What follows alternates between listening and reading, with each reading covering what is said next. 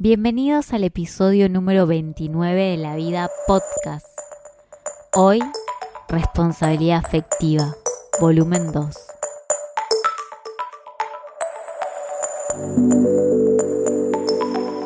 Hola, ¿cómo están?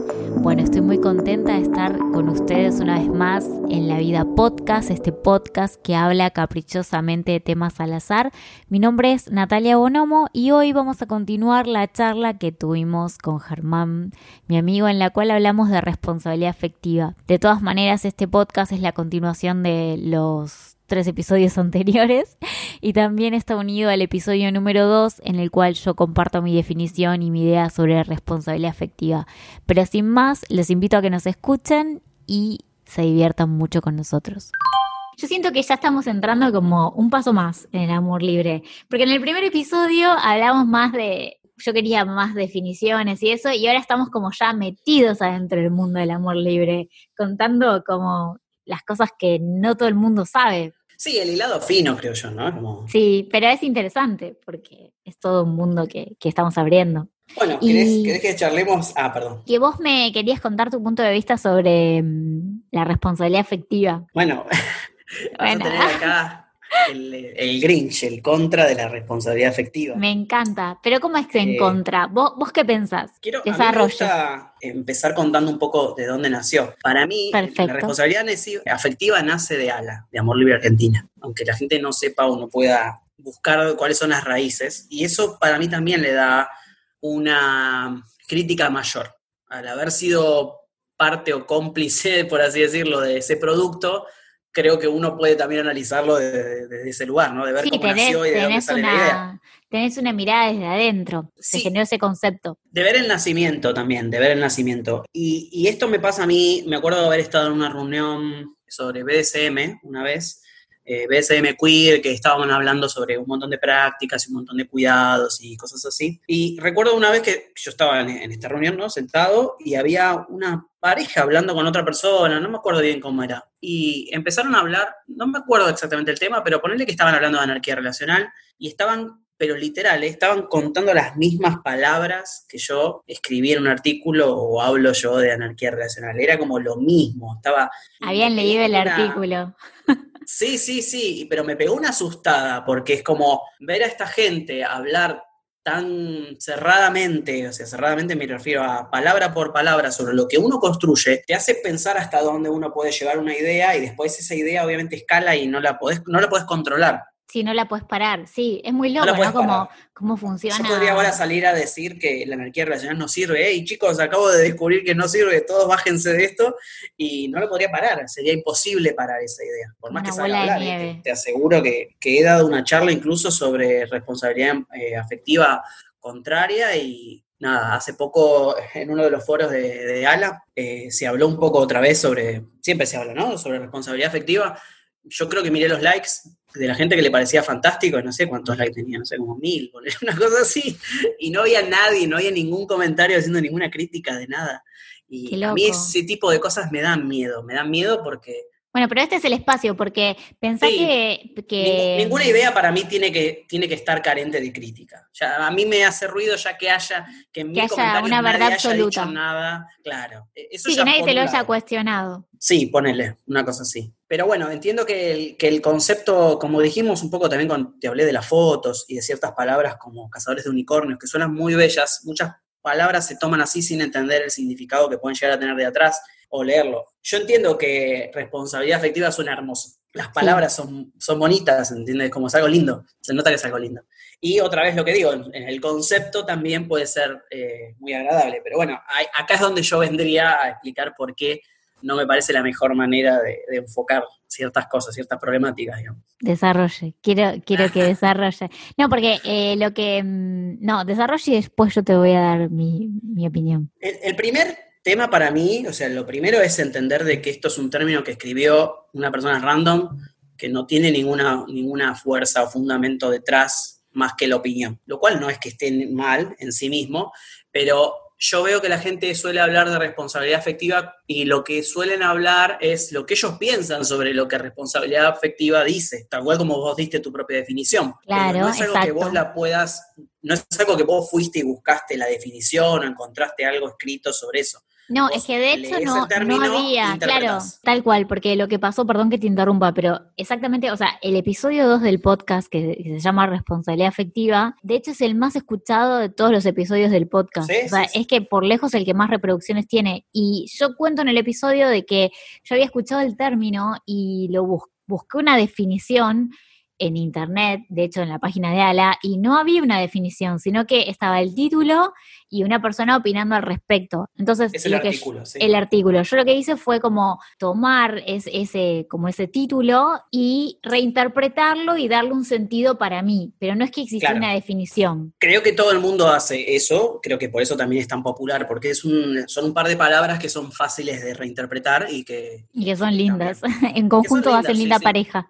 Hacen linda pareja. Pero hay, hay varios temas que hacen agua para mí con respecto a mis ideas sobre el amor libre. En primer lugar, creo que el mayor, el mayor tema acá es que mm, no hay una definición clara de cómo llevar esto a cabo. Como dije, cada uno hace una interpretación sobre algo bueno. Yo te puedo decir, mira, esta taza es buena, pero no decirte por qué, o no decirte cómo la tenés que usar, o decirte cómo mejorar en eso. Y creo que una de las mayores críticas que yo le hago a la responsabilidad afectiva es que te dice que tenés que ser responsable afectivo, pero no te dice cómo ni cómo llevarlo a cabo. Claro. Entonces, ahí ya le veo un problema, porque nadie, y si te fijas y lees los posts y cosas así, no te va a explicar cómo ser responsable afectivo, te va a decir que tenés que serlo. Es que tal cual, sí. Te va a decir cómo vos no sos responsable afectivo, pero no te va a decir cómo tenés que ser. sí, tal cual. No sé si cómo sí, sino cómo alcanzarlo. Ok, yo, yo me pongo en este lugar, ¿no? Digo, ok, quiero, ahora quiero ser responsable afectivo. ¿Qué es lo que tengo que hacer yo para ser una persona responsable afectiva? Lo que pasa es que yo, tipo, ya, yo le puse como usos y costumbres. a mí yo le senté jurisprudencia. Claro, tu definición a mí me gustó mucho. Me gustó, te dije, me, parece, una, de dijiste. me parece una de las mejores definiciones que, que, yo escuché sobre responsabilidad afectiva, pero no es. Pero no es la, no es la universal en realidad, no, no. o eh, sea, no es exactamente lo que la gente suele decir. Claro, sí. De hecho, me pasó de que cuando comenté que iba a grabar ese episodio, yo estaba en el colectivo con una compañía de teatro contándole que iba a sacar ese episodio, y saltó una chica de la nada del colectivo a, decirnos como, yo quiero escuchar, me reinteresa el tema, quiero saber más. Y vos decís, qué loco cómo resuena en, en la sociedad pero todavía no está como trabajado. ¿Vos pensás que esto es porque es un concepto que nace de una forma de vincularlos nueva? Como que tendría que haber muchas más personas como nosotros hoy acá hablando de ese tema, como para poder colectivamente crear una definición. Si yo me siento hoy y escribo la definición, sí, todo muy lindo, pero es mi definición de, de, de, atravesada de mi experiencia. O sea, vos sentís que como sociedad necesitamos como hablar más de este concepto como para que cobre vida propia o qué pensás? Yo creo que había, habría que analizarlo más a nivel práctico. A nivel práctico. no, digo que no se hable, digo que deberíamos analizarlo más a nivel práctico y no como un estándar. Parece que la, responsabilidad afectiva viene a poner una etiqueta tipo como una norma ISO. Esto tiene calidad o esto no tiene calidad. El tema es que en el que pone la norma ISO, no pone la norma ISO, hay todo un mundo de subjetividades y hay todo un mundo de problemáticas que se ocultan bajo estas normas, porque como nadie sabe dónde ponerlas, pues todo la ponemos donde nos duele más o nos gusta menos. Sí, porque una vez nosotros en, una charla que, que, tuvimos en la vida real, vos me contaste como que, no sé si fue en una charla, pero en un momento una persona como que te discutía, mi pareja tiene que tener responsabilidad afectiva para conmigo, entonces tiene que adivinar mis pensamientos o tiene que adivinar lo que yo necesito, algo así, ¿no te había dicho esta persona? Sí, bueno, ahí ya entraríamos, todo esto que yo vengo diciendo es un poco de, contexto así muy general, ¿no? Pero hablemos claramente de por qué. Eh, o, el tema. Yo tengo una propuesta igual, más allá de la... Ay, me encanta, me encanta esto. Sí, sí, yo tengo una propuesta como, es como, ok, no usemos esto, usemos esto. Y puedo explicar por qué esto me parece una mejor idea y me parece que los vínculos son más sanos si usamos esta parte. Me encanta, adelante. Muchos te van a decir que es lo mismo, pero no es lo mismo. A ver, empecemos con la problemática. Después te, después te quiero contar por qué creo que esto pasa. Que lo planteaste, pero no quiero arrancar por acá. Quiero arrancar eh, quizás explicando qué problemáticas le veo yo. Perfecto, el micrófono es todo suyo. Ok, a mí me parece que la responsabilidad afectiva en general, como dije, creo que el primer problema que tiene es que no te dice cómo serlo te dice cuál es un estándar, pero no te dice cómo. Entonces ahí ya estamos en un problema porque la gente que necesite hacer o tenga responsabilidad afectiva, no hay un marco real de cómo, cómo mejorar, no te va a decir cómo mejorar o cuál es un mejor vínculo. Entonces depende de la mirada de alguien. Y lo que suele suceder, y acá es donde hablo realmente en la práctica, es que si hay algo que otra persona no dice, o no me gusta o no hace, lo tildo de irresponsable afectivo y ya está. Y como no hay una regla específica sobre cómo se define o cuáles son los límites o cómo mejorar sobre eso, está como tirado en el olvido, es como, ok, listo, ya está, responsabilidad afectivo, toda la problemática. Y acá es donde también viene una problemática muy grave para mí sobre las relaciones en sí y sobre muchas cosas en sí, sobre el autocuestionamiento. Cuando vos le pasas la responsabilidad al otro sobre las cosas que están mal en una sociedad, perdés vos parte de la responsabilidad y no lo podés cambiar si el problema de tus relaciones es que el otro es no responsable afectivo, ¿en qué te queda a vos para poder cambiar? Porque es un problema del otro. Sí, viene de afuera, es, como que no tenés acción, claro. Yo no tengo acción sobre lo que el otro hace. Y como encima el otro no hay una manera de ser más responsable afectivo, estamos en, tablas, ¿entiendes? Como nadie soluciona ningún problema. Sí. Porque él no puede mejorar su responsabilidad afectiva y yo creo que la problemática es de él. Claro, yo no puedo hacer nada. Estoy atado de manos. Es como. Entonces, ese es, ese es uno de los, de los problemas. ¿Qué viene a solucionar para mí esto? Que el tema de la responsabilidad afectiva. Viene a solucionarlo la comunicación directa y viene a solucionarlo posiblemente la comunicación no violenta. Todas las problemáticas que vos puedas llegar a enfrentar, que se, que se suelen traducir como falta de responsabilidad afectiva, las solucionás con estas dos herramientas. Totalmente, sí, hermoso. Sí. Excelente, sí. Porque aparte vos, vos lo que propones es como hablarlo, o sea, en realidad, y como definir cada uno. Bueno, no, continúa, no te voy a interrumpir más. No, no, está Imaginémonos, porque yo también he visto los casos, ¿no? De la gente que plantea, ¿no? ¿Qué es no ser responsable efectivo? Bueno, yo estaba sintiéndome mal y la otra persona no supo cómo contenerme y me dijo tal cosa y bueno, es que no tiene responsabilidad efectiva. Bueno, está bien, pensémoslo. La otra persona tiene que leer la mente. Vos sos una persona que se suele comunicar para explicar lo que a vos te pasa? No, bueno, es que yo eh, tengo mis reacciones y me pasa esto y él debería darse cuenta. Si vos estás pensando que eso debería ser así, estás dejando de lado la comunicación. Y acá es donde consideramos, este tipo de contratos de los que hablábamos antes, que las personas tienen que saber exactamente cómo vos te comportás, como si todos nos comportáramos igual. Imagínate que una persona no te entiende a vos o se aleja en ciertas situaciones porque considera de que eso es muy fuerte para la otra persona. A veces no tiene que ver con un tema de empatía. A veces la exceso de empatía puede ser que la persona reaccione de forma distinta. Entonces, catalogar a alguien como falto de empatía de interconexión humana con lo que a vos te está pasando, implica que seguramente vos no te estás comunicando, porque si vos te comunicas con el otro y decís, mira, esto es importante, esto es lo que me pasa, ese tipo de trabajo interno lo dejas de lado cuando vos le das la responsabilidad al otro. Si estás, estás esperando que el otro eh, lea tu mente como telepáticamente o por una actitud corporal te entienda, cuando por ahí es mucho más fácil, de, como vos decías, usar la comunicación directa, que sería decirle concretamente lo que te está pasando o lo que necesitas en el momento, y la comunicación no violenta es no hacerlo de una forma agresiva sería, ¿no? ¿O me equivoco? Sí, sí, sí, sí. Hacerte, hacerte cargo dentro de la comunicación violenta es hacerte cargo que es algo que te está pasando a vos, incluso algo negativo, es como decir, mira, eh, hiciste esto y a mí, no digo hiciste esto mal, sino es, hiciste tal cosa, dijiste tal cosa, a mí me produce este tipo de sensación, me da bronca, tengo bronca hacia vos, me pasa esto, pero quiero trabajarlo y quiero entender qué es lo que me está pasando. Pero no es vos sos falto de responsabilidad afectiva porque no entendiste. Porque donde hiciste eso, dejaste de hablar y dejaste de comunicarte con la persona.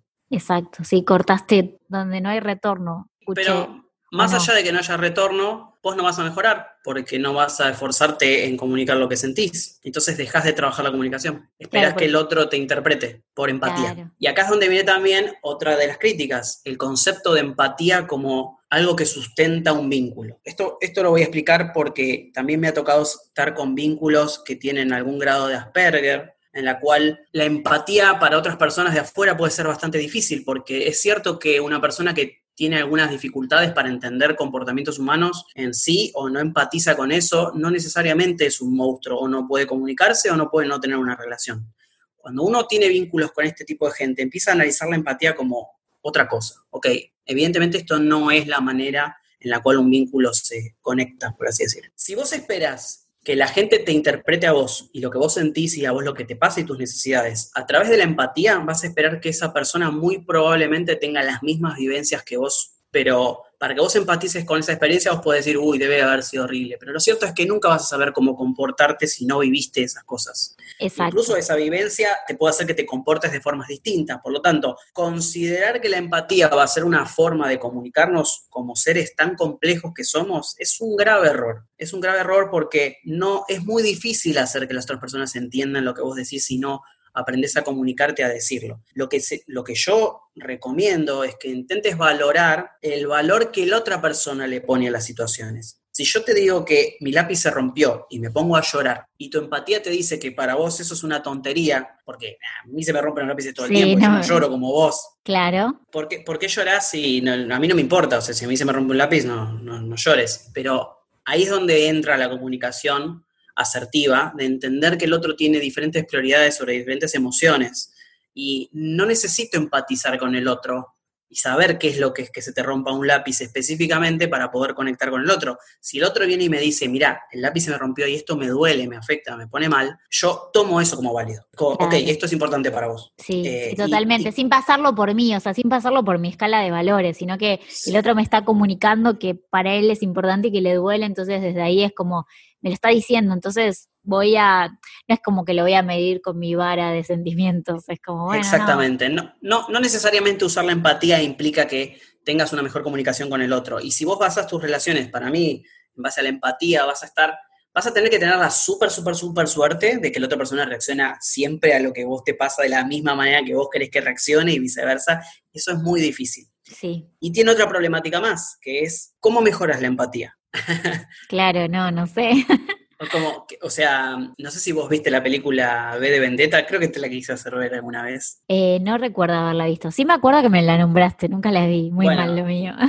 No, quiero, no quiero spoilar mucho para la gente que no la vio, pero hay un momento en el cual él sufre por un montón de cosas horribles y para hacer que ella sienta lo mismo que él, él hace a ella pasar por todas estas cosas horribles. Es muy manipulador y es muy horrible.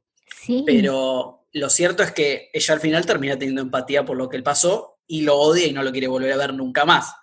Eh, o sea, gana las dos cosas, ¿entiende? Es la única manera en la cual él tuvo forma de explicarle a ella Todo lo, horrible que, es y que empatice con él. Entonces, la única manera de vos, sí, la única manera de vos poder empatizar con el otro es muy probablemente pasar por las mismas situaciones. Incluso eso tampoco te da una seguridad. Sí, por eso la responsabilidad ahí como te digo, la responsabilidad efectiva empieza cada vez a perder para mí más valor todavía, porque veo que vos al intentar esperar que el otro se comporte de una manera particular y que tenga más empatía hacia uno y eso, empieza a parchear algo que yo veo en la sociedad en líneas generales y en las personas que hacen bandera de la responsabilidad efectiva, que es que empiezan a faltar de comunicación y empiezan a hablar de lo que les pasa y sienten. Y no le dan valor a eso. lo que pasa es que es como un concepto que tiene que que ir de, la mano con la comunicación, porque para mí en realidad eh, la comunicación directa está implícita en la responsabilidad afectiva, o sea, sin, comunicación directa no podría hablar responsabilidad afectiva, pues si no caemos en, un vínculo donde le tenés que estar leyendo la mente al otro y es imposible, es imposible. ¿Cómo, ¿Cómo catalogás al otro como irresponsable afectivo? Si, claro, sí, ¿cómo le, cómo le bajás esa sentencia? ¿Cómo le eh, bajás esa sentencia si tenés ese, concepto? Entonces es antónimo, para mí es antónimo. Aunque uno creía que podrían estar eh, juntos, para mí no lo es. Claro. Y acá vamos a habber de la cosa más prejuiciosa de mi parte, y acá donde me pueden tirar todas las piedras que quieran. Entiendo que puedo estar súper, súper, súper equivocado. La, la respuesta es por por qué eh, este, este, término tiene tanta popularidad y se suele, se suele, pues suele ser tan, tan pro. ¿Por qué?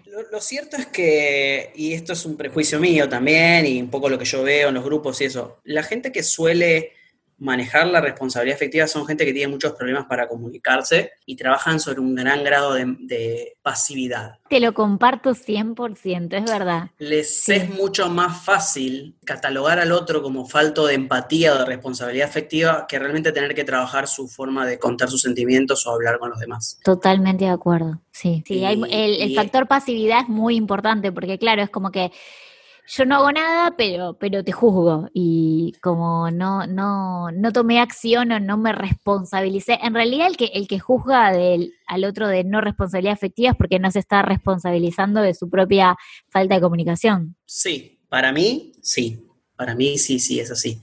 Eh, lo que no, igual no quiero decir que la gente que dice que la responsabilidad afectiva, que el otro tiene falta de responsabilidad afectiva, no.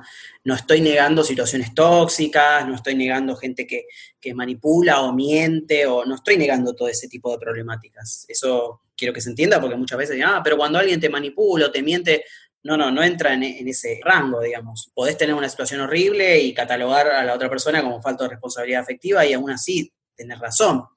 Que la otra persona haya tenido actitudes que son bastante horribles o haya pasado por arriba de tu consentimiento, o etcétera, etcétera. Pero no deja de ser para mí algo que, como dije, con comunicación asertiva y comunicación no violenta, lo terminas resolviendo todo. Si la otra persona te miente, mira, pensalo así.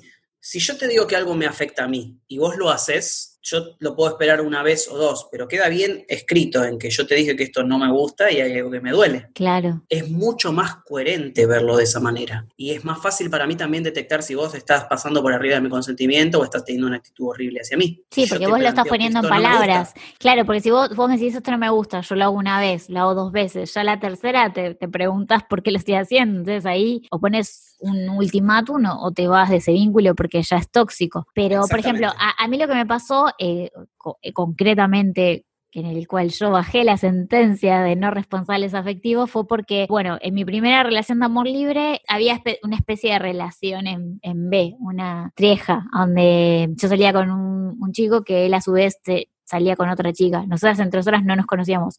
Pero a pesar de eso, a su vez, él, yo con él tenía un pacto de que no podía salir con nadie en nuestro entorno, o sea, con ninguna de mis amigas. Y él salió con amigas mías, bueno, esas no eran tan amigas, pero salió con gente que era cercana a mí, encaró amigas y estuvo con chicas. Y yo cuando lo confrontaba y le decía, pero vos estuviste con tal o vos le tiraste onda a mi mejor amiga, él me lo negaba y me decía que yo estaba loca. Entonces, ahí, cuando yo lo confrontaba, él me decía que no. Entonces ahí es donde yo bajé el martillo y dije, no responsable efectivo. Falta, claro. Claro, falta de responsabilidad efectiva. Falta de responsabilidad efectiva. Sí. Sí, hay, varias cosas ahí también que, no sé, hay un análisis ahí que me gusta hacer que, y me parece súper importante. El no de la otra persona tiene que ser incluso más valioso que el sí de la otra persona. Yo trato de hacerlo, no sé si siempre me sale, pero en el sentido de, yo te ofrezco algo, ¿no? A ti te digo como, hey, mira, ¿querés tal cosa? Yo prefiero que vos me digas no, no me gusta, no lo quiero, a que me digas sí, sí lo quiero y no me estés diciendo la verdad. Claro. Eh, no confío mucho tampoco en personas que no me suelen negar lo que me pasa o, negarme cosas, o, ¿se entiende? Porque considero que esa persona quizás no tiene la voluntad o la capacidad de pensar en el no o ven el no como un castigo.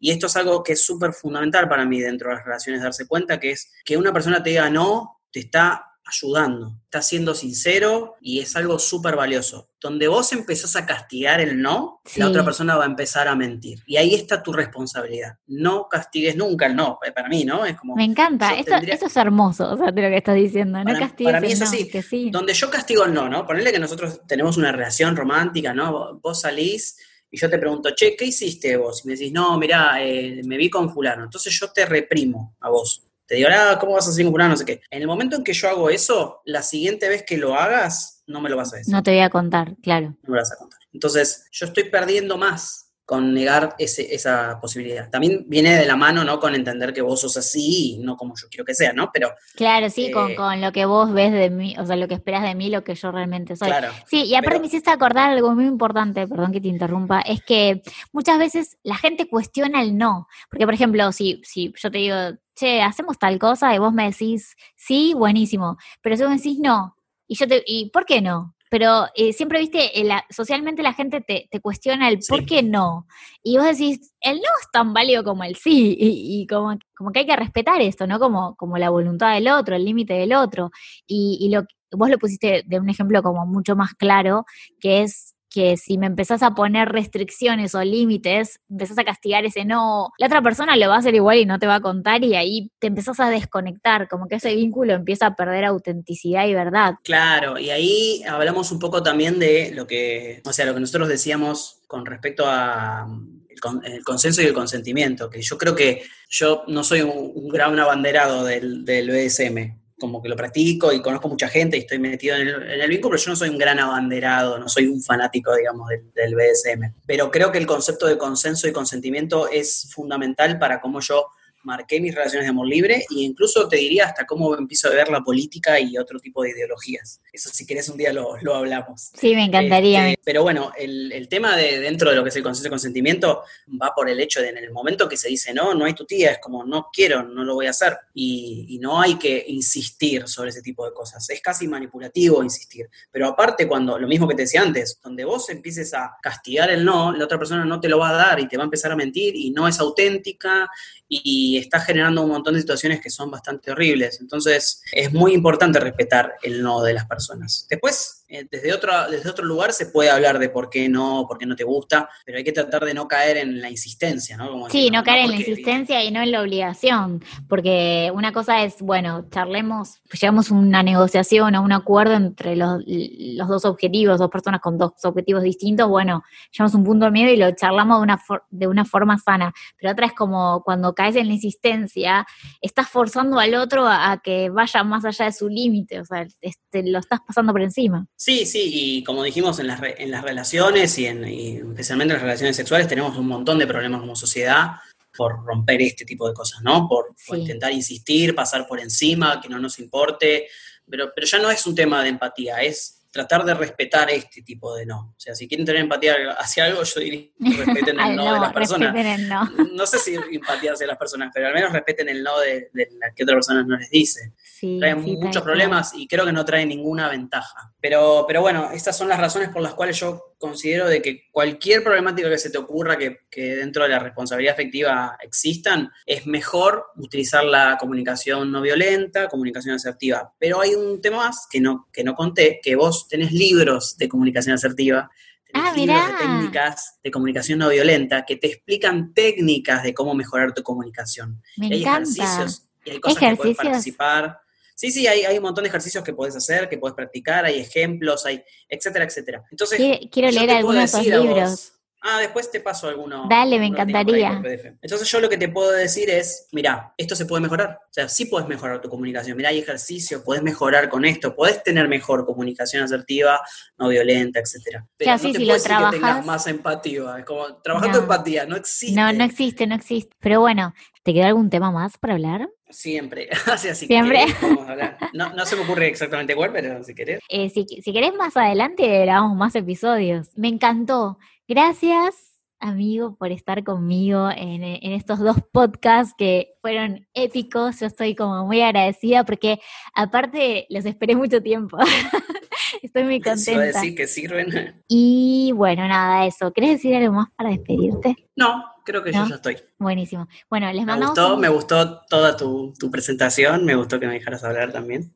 Pero bueno, siento igual que como es algo que, que se suele dar o que que solemos tener de todas maneras, solo que esta vez lo grabamos, algo así. Sí, es que en realidad, tipo, sí, nosotros siempre nuestras conversaciones son como material de podcast, pero esta vez lo grabamos de verdad. Claro. Tal cual. Así que nada, gracias, gracias por, por darme tanto tiempo, porque fue un montón, tanto tiempo y tanta energía. Fue súper divertido para mí. Genial, me alegro. Si les gustó este episodio pueden dejarnos sus comentarios, dudas o consultas en mi Instagram personal que es arroba natbonomo. Ahí van a encontrar el dibujo del podcast para que puedan comentar todo lo que quieran. Eh, cualquier duda, sugerencia y eso, saben que el Instagram de Ger no lo vamos a compartir públicamente a pedido de él, pero sí voy a hacer de intermediaria a Celestina para hacerle llegar sus dudas, consultas o lo que ustedes quieran decirle. Así que sin más, eh, les mandamos un beso grande, que tengan buena semana.